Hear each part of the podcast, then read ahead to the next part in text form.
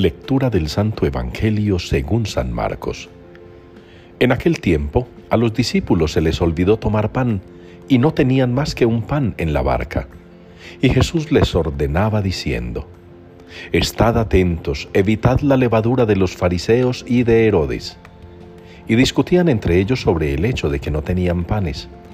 Dándose cuenta, les dijo Jesús, ¿Por qué andáis discutiendo que no tenéis pan? ¿Aún no entendéis ni comprendéis? ¿Tenéis el corazón embotado? ¿Tenéis ojos y no veis? ¿Tenéis oídos y no oís?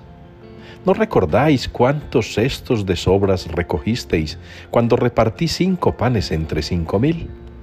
Ellos contestaron, doce. ¿Y cuántas canastas de sobras recogisteis cuando repartí siete entre cuatro mil? Le respondieron, siete. Él les dijo, ¿y no acabáis de comprender? Palabra del Señor. Dichoso el hombre a quien tú educas, Señor. Es la respuesta que nos une en este día al Salmo 93. Dichoso el hombre a quien tú educas, Señor. Y de verdad que hace falta que nosotros los creyentes nos dejemos educar por el Señor, nos dejemos formar por Él, nos dejemos moldear, dejemos actuar al Señor en nuestra vida. Y Él lo hace a través de la iglesia. Gústele a quien le guste, le parezca a quien le parezca, sobre todo cuando está de moda la iglesia a la carta. Creyentes que dicen, yo creo en esto, pero no en aquello. A mí me gusta esto, pero no comparto lo otro. Yo creo en la iglesia, pero no creo en los curas.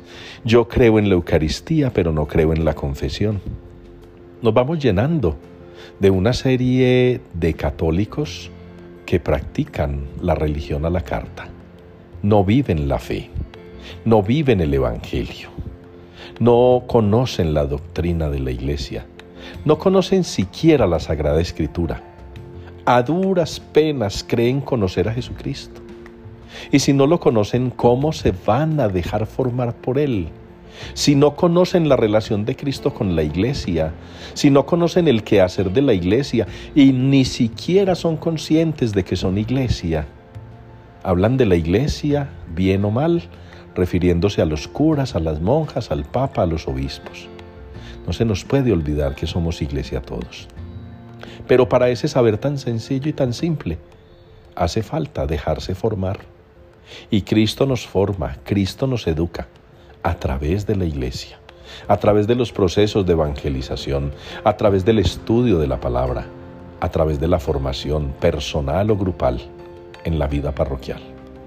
Yo los animo hermanos para que la palabra de hoy y el Salmo particularmente nos haga caer en cuenta de que es necesario e importante dejarse educar del Señor, porque el Salmo ya nos lo ha dicho.